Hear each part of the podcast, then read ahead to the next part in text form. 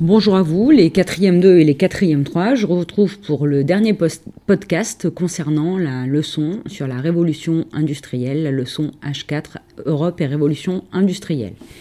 La problématique de la partie, du travail que je vous demandais euh, à faire euh, pour aujourd'hui, était euh, la suivante. Comment la révolution de 1848 qui traverse l'Europe fait évoluer l'idée de nationalité? Effectivement, euh, durant le 19e siècle, euh, la révolution industrielle bouleverse les sociétés, mais elle bouleverse aussi les idées et elle va conduire à des révolutions.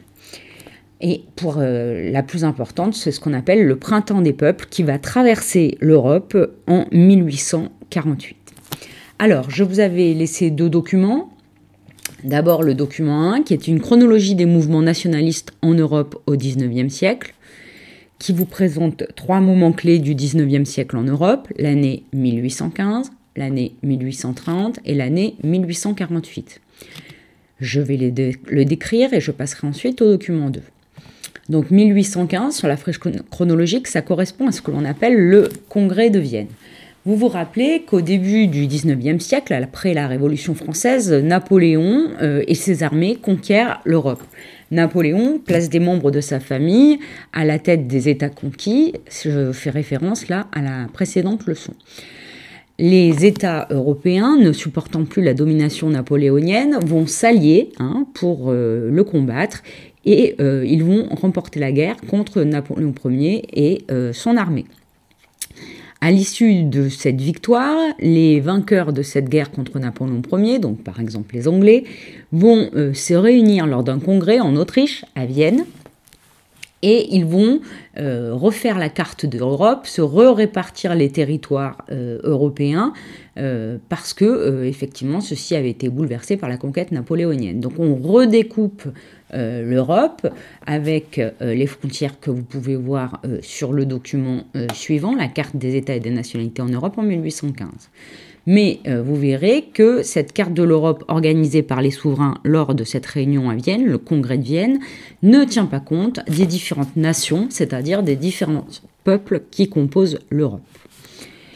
Autre moment révolutionnaire, en France, en 1830, c'est la révolution des Trois Glorieuses contre le pouvoir autoritaire du roi Charles X, hein, qui euh, cherche à euh, réimposer, qui est le frère de Louis XVI qui avait été exécuté pendant la Révolution française, et qui cherche à imposer un pouvoir autoritaire, un pouvoir royal plus ferme, puisqu'entre-temps la monarchie est revenue en France, on parle de la restauration de la monarchie, mais c'était une monarchie constitutionnelle. Charles X, lui, cherche à faire fi de la monarchie constitutionnelle, c'est-à-dire à ne pas vouloir la respecter, pas vouloir respecter la Constitution. Et euh, en 1830, il promulgue euh, des lois que l'on appelle les ordonnances de Saint-Cloud, pardon, puisqu'elles ont été écrites dans la ville de Saint-Cloud, à côté de Paris. Et euh, ces ordonnances, ces lois, limitent la liberté de la presse et cherchent à organiser de nouvelles élections à l'Assemblée nationale qui seraient plus favorables, plus favorables pardon, à euh, des, députés euh, voulant mettre en place une monarchie. Face à ce, cet abus de pouvoir du roi Charles X, les Parisiens et les Français, notamment à Paris, se révoltent lors des journées du 27, 28, 29 juillet 1830. C'est ce qu'on appelle les trois journées glorieuses, les trois glorieuses, et réussissent à renverser le pouvoir euh, de Charles X et il est remplacé par un nouveau roi euh, ce nouveau roi, euh, qui est le duc d'Orléans, euh, qui est un cousin de la famille royale, lui mettra en place une monarchie parlementaire, beaucoup plus douce. des mouvements nationaux la même année traversent la Belgique et la Grèce qui réussissent à, obtenir leur indépendance vis-à-vis des territoires auxquels ils étaient attachés. Hein, L'Empire ottoman pour les Grecs et effectivement les Pays-Bas pour les Belges. Dernier temps de cette frise, 1848, c'est la révolution républicaine en France. Effectivement, les Français euh, vont conduire une révolution qui va conduire à remettre en place une république. C'est la deuxième république, la première ayant eu lieu pendant la Révolution. Et cette première république, euh, des, élections vont être organisées au suffrage universel masculin. et elle va conduire au pouvoir un président de la République issu d'une famille que l'on connaît déjà, puisqu'il s'agit du neveu de, de Napoléon Ier.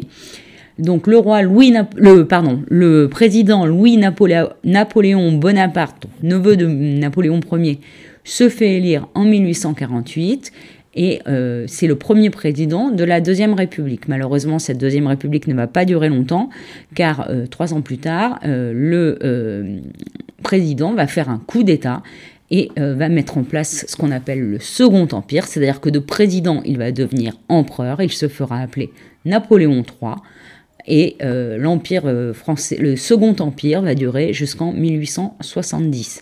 Euh, il perdra son pouvoir à la suite d'une guerre contre la Prusse, c'est-à-dire contre les Allemands, et euh, sera mise en place en 1870 la Troisième République, qui durera jusqu'en 1940, nous y reviendrons. La même année où la Seconde République se met en place, euh, on assiste à une vague de mouvements révolutionnaires en Europe. Cette vague de mouvements révolutionnaires en Europe, on l'a appelée le printemps des peuples. Qu'est-ce que, cette vague révolutionnaire? Eh bien, un peu partout en Europe, des mouvements populaires, c'est-à-dire menés par le peuple, libéraux réclamant plus de liberté, cherchent à renverser les monarchies, à renverser les rois, hein, mais euh, ces mouvements populaires qui cherchent à mettre en place euh, des euh, modèles républicains ou des monarchies plus parlementaires sont écrasés par les souverains européens. Hein. les peuples n'obtiennent pas gain de cause, sauf en France. Je passe maintenant à l'analyse du euh, deuxième document, Carte des États et des nationalités en Europe en 1815. Si vous regardez bien euh, ce document, chaque pays créé euh, en 1815 est représenté d'une couleur. Le Royaume-Uni en jaune, le Royaume de Norvège et de Suède en rose, l'Empire de Russie en bleu, le Danemark en violet, le royaume de Prusse et les autres États allemands en vert foncé et vert clair, les Pays-Bas en marron, l'Espagne en vert clair, vert anis, le Portugal d'une couleur bleue, et les différentes républiques et nations italiennes, pays italiens, en rouge, la Suisse en mauve, l'Empire d'Autriche en orange et l'Empire ottoman en beige clair. À l'intérieur de ces États, vous voyez que le nom des États est indiqué en lettres capitales, c'est-à-dire en lettres majuscules. Vous voyez qu'à l'intérieur de certains de ces États, on trouve des peuples, des peuples de nationalités différentes. Je prends l'exemple de l'Empire d'Autriche, qui est composé de Tchèques, de Slovaques, d'Autrichiens, de Hongrois, de Slovènes, de Croates et d'Italiens. Je reviens tout de suite à la correction des questions maintenant que je vous ai décrit les documents.